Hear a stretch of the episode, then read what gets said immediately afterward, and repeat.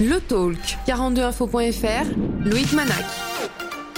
Le journaliste Carl Zero fait l'actualité avec le lancement de son magazine L'envers des affaires. C'est un trimestriel. Il y signe plusieurs sujets. Il décortique les enquêtes de notre histoire contemporaine, 120 pages contre 5,95 euros.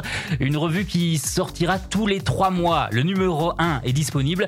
Carl Zero est avec nous pour en parler. Bonjour Carl. Bonjour. alors Karl, vous avez tutoyé vos invités pendant des années, alors on va se tutoyer nous, nous deux. C'est obligatoire, sinon je ne te parle pas. Ah bon, alors je, je te tutoie d'office. La disparition du, du, vol euh, malaisien Airlines, les dessous de l'affaire euh, Allègre, un portrait extrêmement complet de Michel euh, Fourniret, avec des photos, hein, les lettres de, de, Fourniret publiées dans le magazine. Aussi, Tristan Bannon propose une hypothèse troublante hein, sur la mort des, des Sorpisiers. Dans la dernière rubrique, l'autre histoire, la relation entre la drogue et l'armée nazie. Un magazine très complet. Hein. Qu'est-ce qui t'a donné envie de, de lancer ton propre magazine qui est très très éloigné de, de l'actualité du moment qu'on qu voit sur les chaînes d'infos eh bien justement, ce sont les chaînes d'infos. Parce que il euh, y a trop d'infos, on n'y comprend rien et surtout on a l'impression que une info chasse l'autre et que finalement euh, tu, as, presque le sentiment que c'est fait pour que tu oublies tout et que tu deviennes débile. Et donc je me suis dit, je vais prendre le contre-pied absolu de ce qui se fait. Ce qui se fait, c'est Internet. Bon, ça m'empêche pas d'avoir ma chaîne YouTube ou des réseaux, mais je vais faire un magazine en papier qui sera trimestriel, qui donnera du temps au temps, où je donnerai du temps aux collaborateurs, journalistes ou écrivains ou euh, euh, peu importe au fond enquêteurs, pour travailler, et du temps aux lecteurs pour lire, revenir dessus, donc avec des articles longs un peu comme des livres finalement. C'est à mi-chemin entre un livre et un journal. Et euh, je vais m'intéresser à ce qui m'intéresse, aux affaires qui m'intéressent. Je vais pas m'intéresser à. Je, je, vais suivre. Je vais pas faire de marketing. Je vais pas euh, chercher à savoir qu'est-ce qui pourrait plaire aux gens. Je vais leur parler de ce qui m'intéresse moi et de là où j'ai envie de savoir le fin mot des histoires. Dans les exemples que tu as cités, c'est que des sujets qui m'intéressent vraiment. Donc, avec ça, on triche pas. On est ce qu'on est. Et là, je fais le journal que j'ai envie de faire. C'est pour ça qu'il faut qu'il soit indépendant. Il n'y a pas de pub dedans. En même temps, 5,95, c'est pas très cher. Euh, donc euh, je pense qu'on va trouver un large public. Le papier, c'est un support qui était cher, c'est un magazine qu'on ne trouvera pas en version digitale.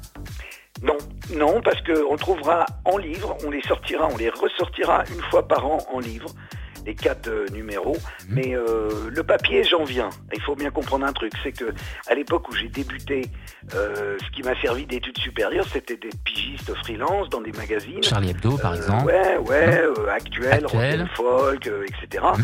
Et ça, l'écho des savanes. Ouais, l'écho des savanes, tout ça, c'était un peu mes études. Mmh. Et donc j'ai baigné là-dedans jusqu'à euh, finir par débouler à Canal Plus en 87. Donc j'ai baigné là-dedans quand même euh, presque 10 ans. Enfin, j'ai commencé en fin 79, début 80. Donc pendant longtemps j'ai fait ça. Après, euh, quand je faisais le vrai journal sur Canal j'avais lancé le vrai papier journal qui a tenu deux ans, qui était un mensuel. Euh, donc en fait, j'adore ça, moi, la presse écrite. C'est un truc qui me qui me va bien au teint et qui surtout, moi, je viens de l'écriture vraiment et, et, et je pensais pas du tout dans ma vie faire de la radio, de la télé. Je pensais écrire. Et puis je me suis retrouvé, bon ben, emporté par euh, un mouvement à une époque, quoi. Euh, mais euh, finalement, je suis ravi parce que je reviens là à mes premières amours. Et tu es dans ce magazine le seul journaliste qui a interviewé Michel Fourniret en prison au lit Poli euh, Santoro. Cinq enquêtes, un travaillé et détaillé pour 5,95€. Ce n'est pas si cher que ça, on en a parlé tout à l'heure. Pourquoi, pourquoi une revue qui peut être moins chère que les autres avec quand même 120 pages? Comment, comment tu t'es débrouillé pour faire ça? Mais parce que, au lieu de, de, de, Généralement, les revues, c'est un truc qui se trouve plutôt uniquement en librairie, qui coûte plutôt entre 15 et 20 euros et qui vise un public, euh, je dirais, euh, un peu euh, chicos, un mmh. peu intello, un peu, bon, rive gauche, on dirait un peu rive gauche. Et en réalité, je pense que ces affaires-là intéressent tout le monde. Je le vois au travers des succès de tous les documentaires de faits divers que j'ai pu faire ou que d'autres ont pu faire, du succès de leur rediffusion sur ma chaîne YouTube. Je vois qu'il y a un public qui est friand de ça et qui a envie de savoir plus que ce que les médias donnent d'habitude.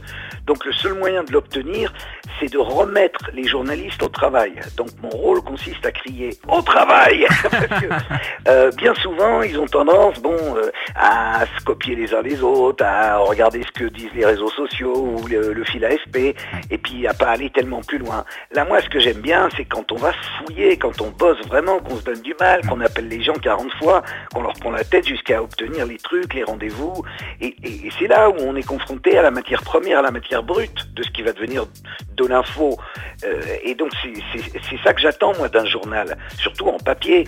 Mettons que euh, Internet va être là pour ou, les médias traditionnels pour pour euh, bah, continuer à bousculer un peu nos cerveaux, mais c'est bien qu'il y ait des trucs de référence et que si par exemple demain ou dans cinq ans quelqu'un fait une thèse sur sur de criminologie sur Fourniret, il se reporte à notre article là de Oli Santoro dont euh, tu parlais. Voilà, donc ça, c'est, pour moi, c'est ça tout l'intérêt, toute la démarche de ce journal-là.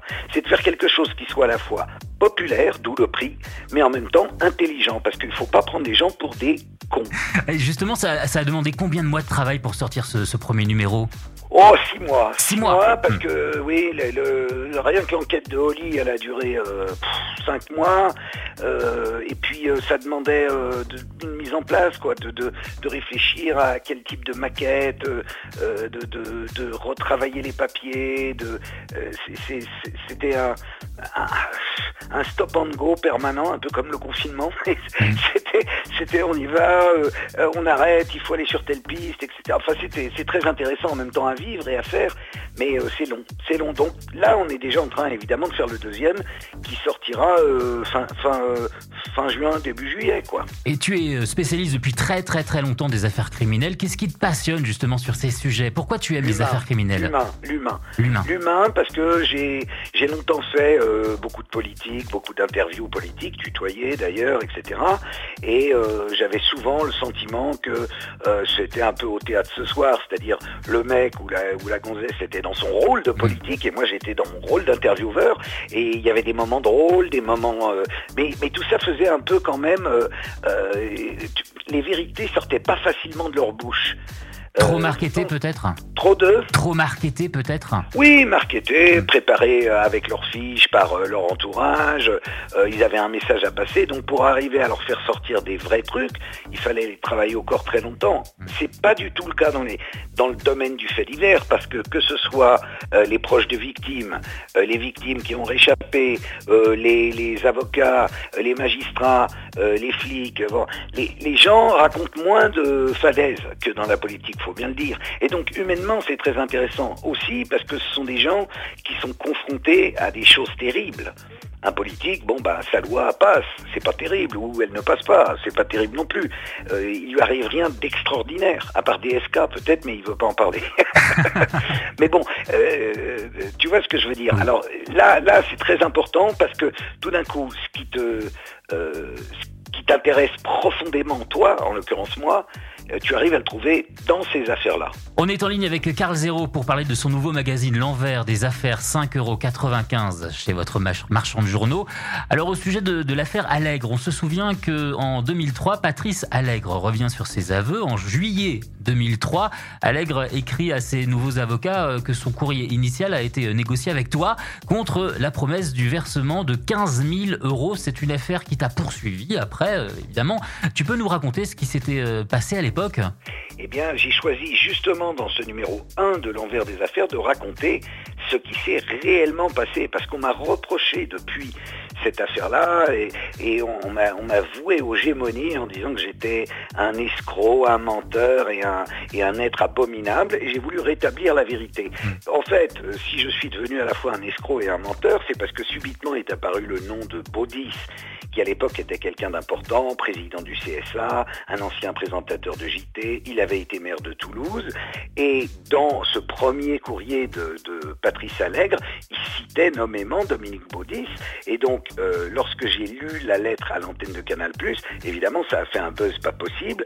Et euh, je me suis rendu compte, un peu par la suite, que lui s'était précipité, Baudis, dans un piège en allant lui-même à la télé quelques semaines avant euh, parler du fait qu'il était dans une affaire dont personne n'avait jamais entendu parler, et parlait d'enfants, de torture d'enfants, et en fait il s'était fait piéger dans cette affaire. Il avait son nom avait été balancé par des gens qui eux pratiquaient ce genre de partous avec euh, des Hmm. enfants, euh, avec de la drogue, enfin tout ce qu'on peut imaginer, des, une bande de, de notables foireux du coin ou d'autres hommes politiques du coin, et qu'ils avaient balancé le nom de Baudis en pâture de façon à faire exploser l'histoire. L'histoire a d'ailleurs explosé, Baudis a été blanchi, ce qui était normal, mais les autres, ils n'ont pas du tout été blanchis, ils n'ont même jamais été inquiétés.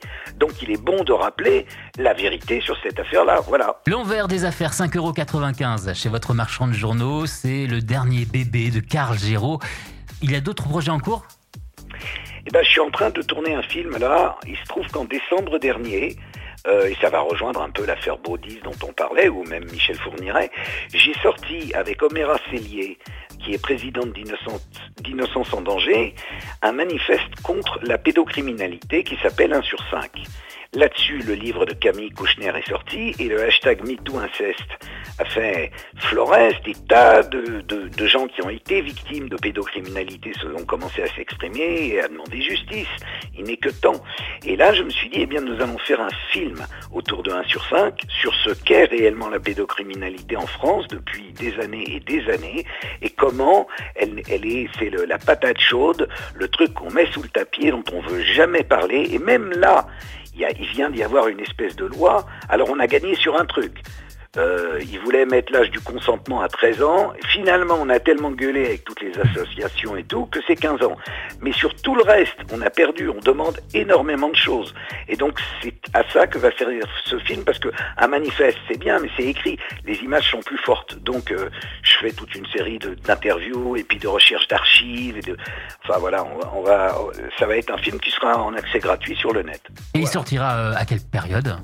Écoute, j'en sais rien quand j'aurai fini, c'est-à-dire peut-être avant les vacances, peut-être juste après, je sais pas encore. Dernière question, tu es originaire de notre région, tu es né à Aix-les-Bains, en Savoie. Quel est ton meilleur souvenir de la région Auvergne-Rhône-Alpes?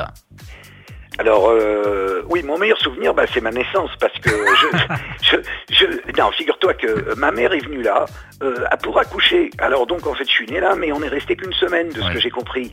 Mais je suis retourné voir par la suite la chambre où je suis né, à l'hôpital d'Aix. Et euh, ils m'ont sorti, c'était génial, ils m'ont sorti des vieux grimoires. Je suis né en 61, donc t'imagines, où il y avait effectivement mon nom avec mon heure de naissance, etc. Ils m'ont montré la pièce où ça s'était passé. C'est mon plus beau souvenir euh, rhodanien. Sinon, euh, c'est des enquêtes policières, genre euh, le dépeceur d'Annemasse, c'est moyen, quoi.